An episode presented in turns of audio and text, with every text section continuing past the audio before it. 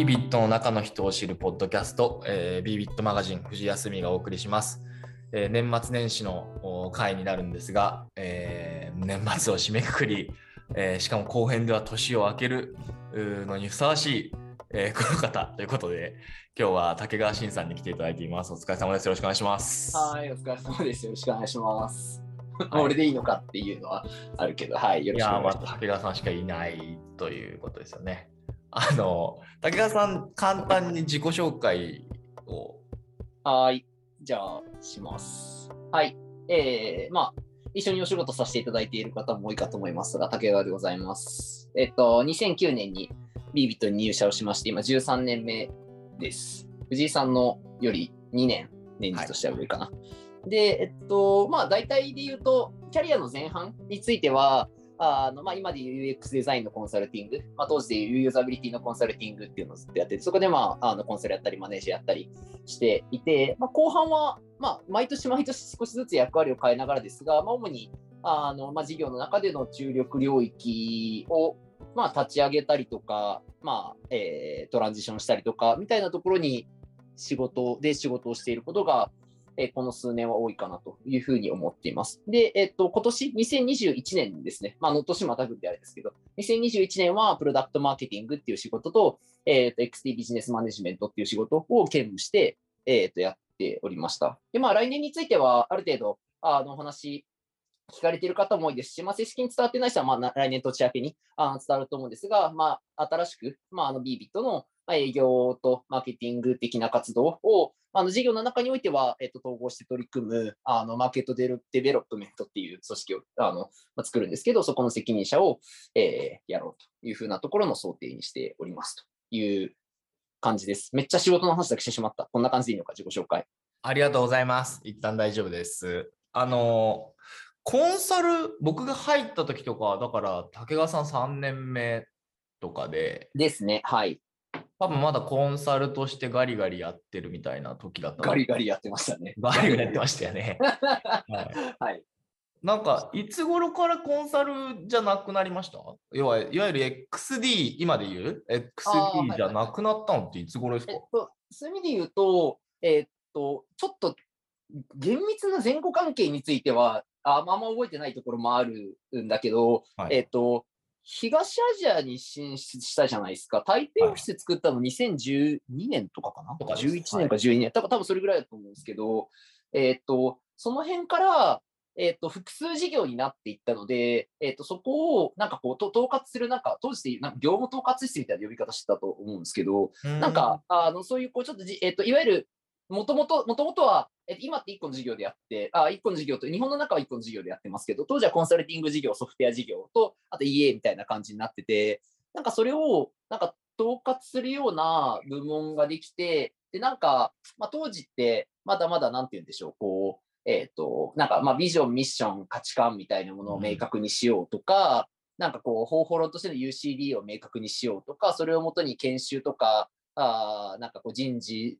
とかの設計をしようとか、なんかそういうこう、なんかこう前者をこう、なんかうまくこう、洗いしていくためにやる活動みたいな、急速にこう、必要になってきていた。まあ、100人超えるか超えないかみたいな感じで必要になってきていたので、初めに僕が移動したのって確かその領域なんですよね。なんかコンサルのマネージャーやってたら、マネージャー？まあマネージャーやってたら、なんかそっちに移れって言われて、1年かそこらぐらいえー、そこの仕事をやってて、まあ、それ以降はまコンサルの部門に戻ったりとか、いろんなことやってたんですけど、なんかそそその頃ぐらいから結構いろいろんな、あのその時その時の、えーと、重要トピック、まあ、重要と、まあ、重要なところはまあ僕のところだけでいろいろあるなと、まあ、重要トピックの一つみたいなところにアサインされることが増えたみたいな感じかなって思ってます。なるほど。そっか。マネージャーになったのがもう11、12年ぐらいで、そこからもうほどなくしてそういうあだだと、だと思います。11年はまあさすがにまだ3年目だから、マネージャーって感じじゃないけど、12年かな？4年目、5年目ぐらいが、いわゆるコンサルティングの、まあマネージャーっつっても、なんていうか、あのに2本、3本のプロジェクト見てますみたいな感じですけど、なんかっていうのを、いわゆるやってた頃かなって思ってる。今、その新しく多分 Market Development っていうと、それこそ営業に近いような、あの人たちが集まる部署なのかなって思うんですけど、認識合ってます？あ、あ、やってます。はい。えー、っと、まあ、えっと、まあ、ミッションはちょっと改めて、ちょっと文章にはしようかなと思っていて、しつつあるみたいな感じなんですけど、まあ、その3か年ぐらいを見た、まあ、市場の開発？開発って言っても、いわゆるマーケットクリエーションオフィス的な、こう、啓蒙とか、いわゆる作っていくっていうふうなところ、まあ、とは少し、あの、えっ、ー、と、アプローチが違うと思うんですけど、実際にやっぱサービスとか売り上げにつながるような市場開発と、それによる売り上げの創出っていうのに、あ責任を持とうっていうところなので、まあ、セールスもやるし、いわゆるまあ、ちょっとコンサルティング出身の人だとあんまりイメージつきづらいかもしれないですけど、なんか商品定義みたいなものもやったりとか、うんうん、あとはまあそのリード獲得みたいな、いわゆるまあ、まあ、マーケティングと言ってもし、プロモーションと言ってますけど、まあ、いわゆる事業にとってのマーケティングの活動だったりとか、まあなんかその辺の、えー、とサービスのまあ成長にまつわる、えー、とあれこれっていうふうなところを、えー、とマーケットにフェーシングする立場から、えー、一通りやっていくっていうふうな、なんかそんな活動をやるチームですね。なるほど。営業、ね、要はなんかなんだろうな、と営業みたいな役割っていつからやってるんですか？なんかこうイメージとしては、なんかこう、ビービットの営業部長感が竹川さんあるんですけど。ああ、はい、そういうふうに見える。いや、まあ見えてもいいんですけど。えー、それ以外もなんかいろいろやってて、なんかまあ今言ってたように商品定義みたいな話とか、多分多分今年で言うとプロダクトマーケが持ってたような役割だとか、みたいなところも持つし、なんかその社内のこととかも結構やられるイメージあるんですけど、なでし、あの、なんか本当パートナーみたいに動いてる時も多分あるなと思うけど、うん、なんかその、なんだろう、営業部長感も一部またあるなと思って、はいはい、ああ、そうっすね。なんか、結構前から営業に関わる仕事はやってて、多分7、8年目ぐらいからかな。で、なんかこれって、あで、ずっとそれからもう5年ぐらい営業に関わる仕事やってるんですけど、うん、なんか、なんていうのかな。若干まあ自分の力不足を感じ続けているみたいなところもあって、何かっていうと、来年ようやく、まあ、いわゆるこう、本当に戦略クライアント、今で言うとか、みたいなビッグクライアントに対する、うん、まあ、いわゆる戦略アカウンティング的な活動と、うん、まあ、より組織的に営業をやっていくみたいな活動と、まあ、まあ、えっ、ー、と、その、まあ、あの、二者択一ではないけれども、その他あれこれみたいな、その営業活動を、まあ、矢部さんとか東野さんとかのご支援もあって、だいぶ整理がつくようになってきたりしたしたんですね。ただ、えっ、ー、と、僕が営業の、なんか活動に参画し始めた頃って、なんか、いわゆるそういうパートナーワーク的なものと組織的な営業活動がどういうふうな関係にあるのかとか、どっちにどれぐらい力を使うのかとかは、なんか、ようわからんまま、割とこう、営業組織としても、あ当時はコンサルティングの営業組織ね、あの、ウェブアンテナユーザーグラムを置いといて、コンサルティングの営業組織も、まあ、なんていうか、混乱してたは混乱してたよなと思っていて、で、まあ、ただ混乱してる中で、まあ、割と僕で言うと、まあ、ちょっとどういう期待があったのかは、あの、わからん部分もあるけど、あある程度パートナーワークっぽいことも、まあ、曲がりなりも若干やりつつ、うん、あの、まあ、当時で言うと、まあ、当時知ってる人にしかわかんない名前だったんだけど、宇川さんとか、鳴川さんとか、うん、あの、まあ、下地さんとか、あの営業に関わってくれるメンバーもそこそこの人数いる中で、ただ真中島さんとか宮坂さんとか、ちょっと経つと那須さんとか、あの、大物もいろいろいたりする中で、なんかその辺のこう、整理がなかなかつかないまま、でもとはいえ走らねばならんみたいな、なんかそういうところでこう、あの、まあ、えっ、ー、と、僕が、その、まあ、マネジメントって言って偉そうですけど、まあ、その、えっ、ー、と、調整推進みたいな活動を、まあ、やってたみたいなところが僕が、まあ、えっ、ー、と、営業の活動に入る始めみたいなところだったです。なんで、すごいなんかこう、えー、営業マンとして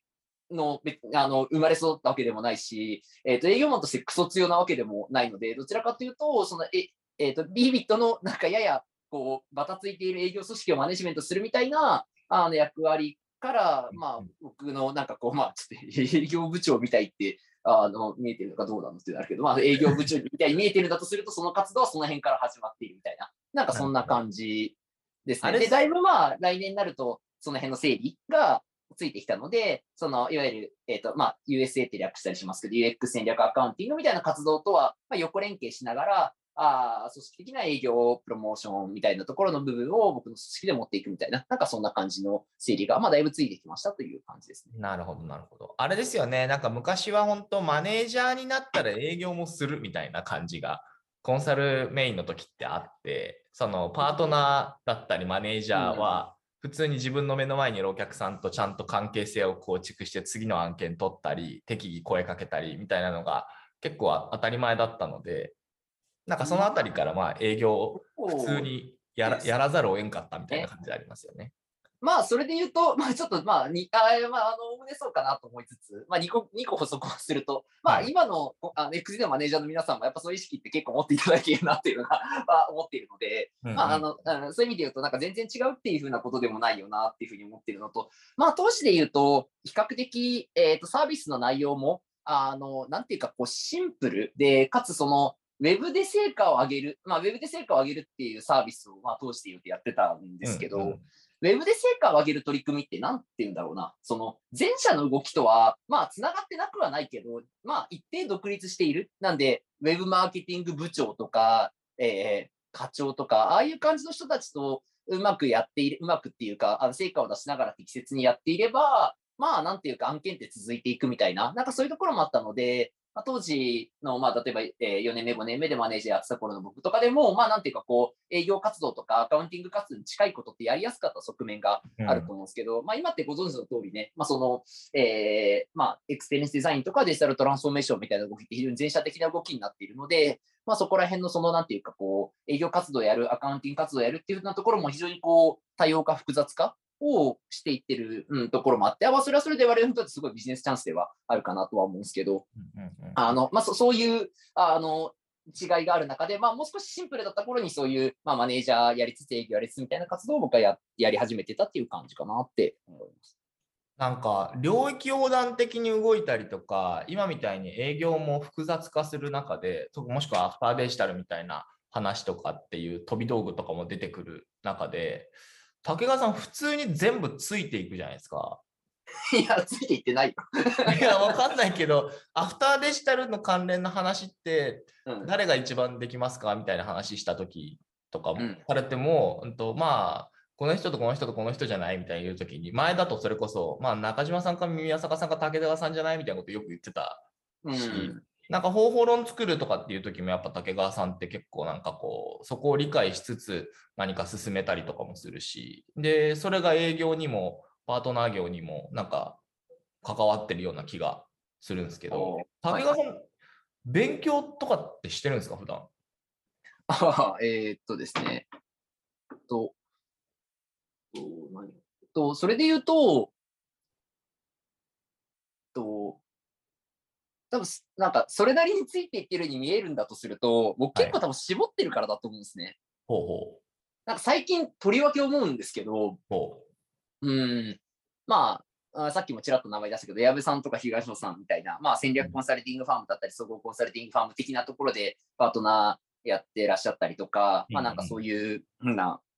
方々がいたときに、ビジネス、本当にビジネス全体の話って僕全然できないなって思ってます。まあ、全然というか、まあ、とある角度でしかできないなって思っていて、まあ、で、まあ、昔、コンさんとかいた時とかも、うん、ああ、全然違うな、違うっていいとか悪いではなくて、えっと、僕これしかできないから、これ集中してやろうって思ってたって話なんですけど、まあ、僕、徹底して UX の角度からしかもの喋れないので、はいはい、えっ、と、なんで、えっ、と、まあ、ここは多分、まあ、なんだろうな、いわゆるパートナーとしては多分、まあ、中島さんとか矢部さんとか東野さんとかそういう方々から見ると全然力不足だったりとか、まあ、物足りん部分もあるだろうなと思うし、まあ、まあ、なんで、えっと、そういう役割にフォーカス、えっと、まあ、そそうではない役割にフォーカスするっていうふうな、あの話でもあるんですけど、なんて言うんだろうな、こう、お客さんの本当にやりたいことって別に UX だったりはしないじゃないですか。はいはい。なんで、えっと、そういうものに対して、まあ、なんか、まっすぐ全てに答えるケーパビリティは自分、ケーパビリティ、まあ、じあの能力は自分にはないなっていうふうに思ってますと。なんで、えっ、ー、と、期待形成としても、もう、あの、まあ、昔よくですね、なんかこう、まあ、UX ばっかじゃないけど、あの、UX のことは分かります。それ以外のことは分かりません。なるほど。基本的には。っていう、えっ、ー、と、僕はお客さんに期待形成をするし、それがちょっといいのか悪いのか分かんないけど、まあ、今の僕の能力とかやっていることで、まあ、最大限役に立てるとしたら多分それが一番いいかなっていうふうに自分で判断して、えっ、と、まあ今まではやっていた。で、そうではない部分は、あの、これからは、えっ、と、まあそういう中途でいらっしゃってくださった方々と連携してやっていけばいいと思っているんだけれども、まあ、僕が一営業マンというのか、まあパートナーというのかとして動く場合であれば、まあ、あの、徹底してそういう期待形成をするし、えーと、その観点から言うと彼らの事業課題とかビジネス課題がどう解けるのかみたいなことを話っていうことに、まあ、集中していたので、うん、えっと、ですと。で、まあ、その意味で言うと、まあ、勉強というか、情報収集みたいなことは、まあ、社内もそうだし、まあ、一定社会、まあ、社外で勉強するって意味で言うと、もっとしてる人たくさんいるから、あんまりなんか偉そうなことは言えないけど、あの、それなりにはアンテナを立ててやっていくっていうふうなことは、やろうとはしていたかな。なるほど。はい、え、社外で勉強ってな本読んだりするんですか？もうそうだし、あとまあ、なんつうの、これあんま大して面白い話じゃないかもしれない。なんか、興味はありますよね。なんていうか、いろんなことに。なんか、藤井さん、うちの家飲み来た時に、なんか、片っ端からおもろい YouTube 一緒に見たりするじゃないですか。はいはいはいはい。なんか、ああいうこととかも普通に関係ある。いや、特に UX の観点からもの見るんだとしたら、うん、結局なんかじゃあ、日経新聞なら日経新聞、三隅なら三隅、山発動機なら山発動機っていうのが、なんか、世の中、世の中っていうと雑な言い方ですけど、こうお客さんとかマーケットとかに対して、なんかどう見えていて、何の役に立ってて、ただ、これから先の時代の変化みたいなことを考えると、こんな風に役に立てると、もっと本領発揮できんじゃないの？みたいなことを、まあ、要は言ってるっていうだけっちゃだけじゃないですか、我々って。うん、うん、なんか、えっとそ、そういうことを、まあ、考えるのが、まあ、もともとで言っても好きだし、ね、えっと、まあ、なるべく考えるようにはしている。で、ただ、それをやろうと思ったときに、じゃあ、社内の、うんと、内部プロセスみたいなものはどうあるべきなのとか、えー、とどうやるとそのケイパビリティの壁を越えられるのみたいなところについては、まあ、やっぱりまだまだ全然自分には知見がないなって思うし、それはもうさっきの戦略パートナーの皆さん方だったりとか、あと電通デジタルの八木さんみたいなあの方々だったりとか、やっぱりね、なんか中の変革には経験と、知識っていうものがどうしてもいるので、なんか普段社会のありようをほにょほにょ考えていますみたいなところだけだとなかなか歯が立たない部分もあるなと思って、そこはまあ、非常に課題感はあるけど、まあ、何かしか話せるように見えてるのはそういうことかなとは思いますかね。なるほど、なるほど。あれですよね、なんか、いや、やっぱその意味だと守備範囲が広いのと、昔、竹川さん、誰だっけな？中村さん、うん、に、スポンジって言われてましたよね。全然覚えてない。マジで？俺が覚えてるのに。覚えてない。何でもなんかこうすぐ吸収する。あんまりなんか意外となんかそんなにもの知ってるわけじゃないってその時言われてたんですけど、えっと、じゃないけど、えっと、入れるとすげえすぐ吸収するよねって言われてましたよ。まあ、そうありたいとは非常に思っている。なるほど。なんていうか、まあ、自分が知ってることなんてたかがうん知れてるし、あとなんか、なんかこれちょっと言い方あれなんですけど、えー、なんか聞いたり、見聞きしたり、うんと、したときに、こいつの言うこと聞いといていい感じかなって判断するのは好きだし早い気がしますから。面白い。怖い。何でも吸収するって無理じゃないですか。うん。何でも吸収するって無理やから、うんと、あまあこれは頭入れとこうとか、なるほどな。うん、この人が言ってることの、なんかこの部分は真面目に聞くけど、この部分は話半分やなとか、なんかそういうことは割と 考えてたりするので、効率いいのかもね。やつだから、あの、はい、自分では分からない部分も多いからあれだけど。なんか外から見ると結構守備範囲広いように見えたり、何でも結構聞いたら知ってるっていうイメージありますけど、多分ご自身の中ではこう取捨選択したり、フォーカスしたりしているように多分見えていて、それをなんかこうカテゴリーごとにというよりは、情報を得るときとかに、あ、ここのとこは重要だなとかっていう取捨選択とかが多分行われているので、効率いいのかもしれないですね。うん、あと、これはみんなやってるかもしれないけど、マジで必要になった直前10分とかでの情報収集とかでどうにかしたりも結構してるかな。わかる。わかる。まあ、まあ、こんな、こんなんまで藤さんの方がよっぽどそうかもしれないけど、いやいや、これだけとんでもない忙しい中でやってるから。ああ、でもなんか、まあ、なんつうか、これ、まあ、誰しもそうかもしれないですけど、やっぱアウトプットする、なんていうか、切迫感がないとなかなかみたいなところあるじゃないですか。今日ありますね。うん、そういうのはありますね。なるほど。そういう意味で言うと、すごくアウトプットする、えっ、ー、と場所の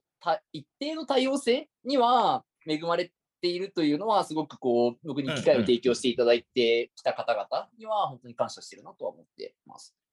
竹川さんって会社以外の人ってどういう知り合いいるんですか？急に全然違う球投げてみたんですけど。うん、いや、りなんか、すごい多様な人間関係はない方だと思ってますけどね、比較的。なんか、はい。割と、会う頻度で言ったら、まあ会社の、今会社にいる人が一番多いじゃないですか。はい。で、次に多いのは OB だと明確に。そうでしょうね。僕、うん、なんか、一緒になんか旅行行かしてもらったりとかするとき、半数以上元ビビットですからね。そうですね。はい、で、OB、で、まあ、その次はまあ大学生時代の、まあでもそっからはいろいろかな。うん。なるほど。なんか、あんまり、なんか、こういう、例えばなんつうかわかんないけど、ここういう業務領域の人と会おうって決めて会うみたいなことは僕はあんまやったことない。まあ別にややいいのかもしれないけど、そんなに好きじゃない、そんなに向いてはないような感じがしてて、まあ例えば、まあ、全然もうなんか藤井さんにしか伝わらないような話かまあ何人かには伝わると思うけど、まあ OB に竹内さんっていう分かるの、えっ、ー、と、あの、取締役の人がいて、はい、あの、彼はなんか毎毎年年末にオールスター感謝祭っていう自分の友達集めた飲み会みたいなのやるんだけど、えー、まあもうなんか毎年オールスター感謝祭で会うから、オールスター飲んでまして、あの、あ僕はまあ毎年そのオールスターに選ばれることを言って誇りとしているんですけど、それはいいとして、あそのオールスターの皆さんとか面白いので、いろんなあの業種、業態でいらっしゃる人たちとか、まあ喋るのも多いなとか、まあ、そういうのでまたなんかあったりとか、ああとはまあ大学時代、まあ、先輩もいるし、後輩もいるかな。まあそうね。うん。じゃあ、進んで新しいとこ行ったネットワーキングとかするっていうのは、そんな多分好きだったりしなくて。若手の、若手の頃ってすごいさみたいな。なんか、あの、ちょっとね、なんか、20代半ばぐらいの頃は、なんかやってたけど、なんか、あんま残らんで。はいはいはいはいはい。でも逆に言うと、だから一回できた縁をすごい、なんか継続しているイメージはありますよね。ああ、それはそうな、それはそうな気がします。中学、高校とか、小学校とか、どうですか？中高とか小学校はね、まあ、広島なんですけど、出身が。うんうん、広島なんで、まあ、あの、絞られますかね。うん、本当にあの定期的に会う人は。まあ、ただ、うん、ここは、ね、学年450人ぐらいいるから、なんか、なんだかんだひょんなことで会うと、あの、まあ、結構な、なんて話面白かったりとか、あの、在学時代はそんなにあの話してなかったけど、なんかその後会うとおもろいとか、まあ、のはなくはないかな。なるほど、なるほど。なんかその、いや、もうちょっとこう、竹川さんの普段の話も聞けるといいなと思ってはい、もう何聞いてください。うん。うん、さっきのインプットみたいな話とか、交流とかの話でいくと、うん、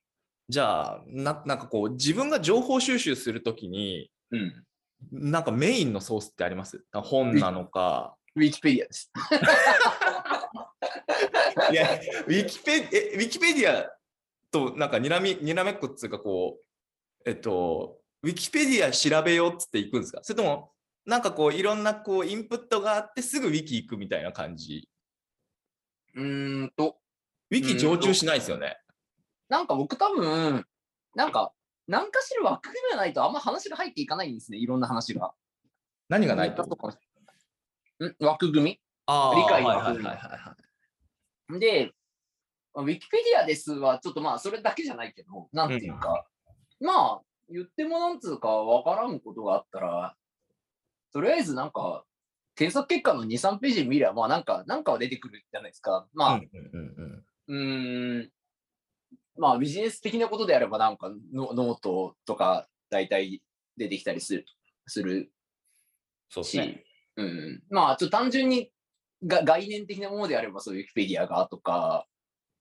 うんうんうん、そうか。最近まあそれ以外にもとかっていうのを、なんていうかこう、まあ、知りたいことって一個のことの意味合いが知りたいというよりは、なんかこう、どうやって知りたいことがあるわけじゃないですか。なんか、それに関することをなんかちょこちょこいろんなキーワード変えながら、なんかポロポロ見たりすると、まあ、だいなんかすっごい浅く言うと大体こんな感じかなみたいなのは分かったりするので、でそれで満足だったらそれで満足するし、で、まあもうちょっと知りたいってなったら、